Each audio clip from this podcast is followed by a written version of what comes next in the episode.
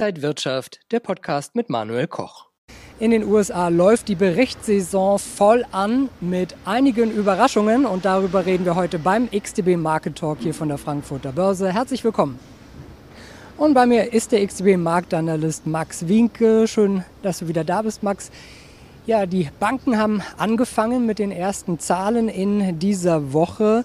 Wie sind denn äh, ja, die Ergebnisse? Wurden die Erwartungen erfüllt? Also Goldman Sachs und JP Morgan haben am Dienstag wie immer als erstes äh, die Q2-Zahlen vorgelegt und äh, die Gewinnerwartungen wurden übertroffen und das, obwohl das Niedrigzinsumfeld äh, sich ja weiterhin negativ auf das Kerngeschäft der Banken auswirkt.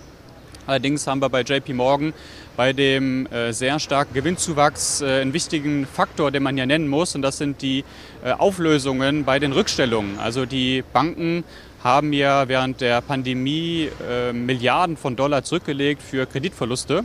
Und äh, jetzt am Mittwoch gab es dann auch nochmal die nächsten äh, Zahlen. Also die Bank of America, Citigroup und Wells Fargo haben da auch nochmal äh, ihre Zahlen präsentiert. Und auch da gab es äh, letztendlich nur äh, Positives zu berichten. Bleiben denn Bankaktien auf Rekordjagd? Wie haben da Anleger reagiert? Ja, bleiben wir mal bei Goldman Sachs und auch JP Morgan. Die Aktien haben am Dienstag trotz dieser starken Berichte Minus geschlossen. Verluste waren jetzt aber recht überschaubar. Äh, was jetzt hervorzuheben ist, ist die Aktie von JP Morgan. Die ist nämlich unter die 50-Tage-Linie gerutscht und äh, der Abstand zum Allzeithoch, der ist mit 8% jetzt doppelt so hoch wie bei Goldman Sachs. Also technisch gesehen ist die Ausgangslage bei Goldman Sachs da ein bisschen besser. Einige fragen sich natürlich auch, wie lange kann das jetzt noch so gut gehen mit dieser Rallye. Wir haben ja eine unglaubliche Performance gesehen von den US-Banken seit März 2020, aber charttechnisch gesehen ist ähm, ja, weiterhin alles intakt. Was ist jetzt in den nächsten Wochen von der Berichtssaison zu erwarten? Welche Branchen sind vielleicht dann auch besonders interessant? Insgesamt wird erwartet, dass in den kommenden Wochen die Berichte sehr positiv ausfallen.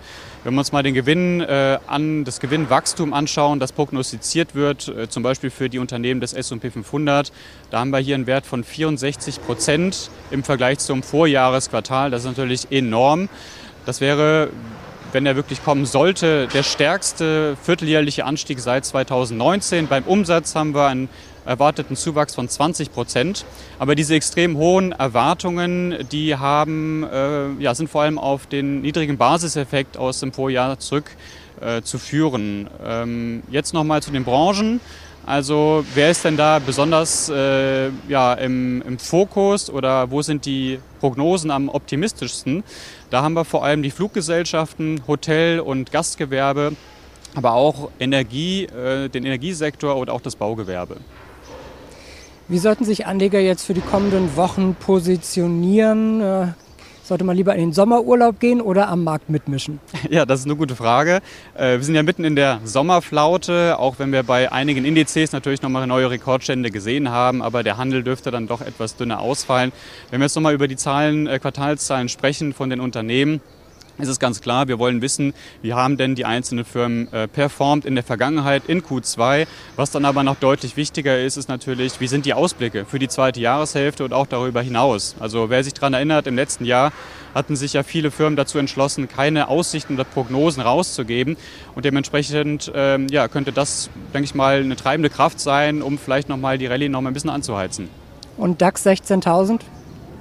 Ja, durchaus drin. Ich denke mal, ähm, dass ja, weiterhin äh, weitere Anstiege äh, drin sind, vielleicht dann aber auch erst in der zweiten Jahreshälfte. Die 16.000 Punkte Marke wäre natürlich psychologisch extrem wichtig. Ähm, ich bin da aber auch recht optimistisch, dass wir uns da zumindest mal annähern sagt der XTB-Marktanalyst Max Winke hier an der Frankfurter Börse. Vielen Dank für die ganzen Einblicke und Ihnen und euch, liebe Zuschauer, danke fürs Interesse. Das war der XTB Market Talk für diese Woche. Mehr Infos gibt es noch auf xtb.com.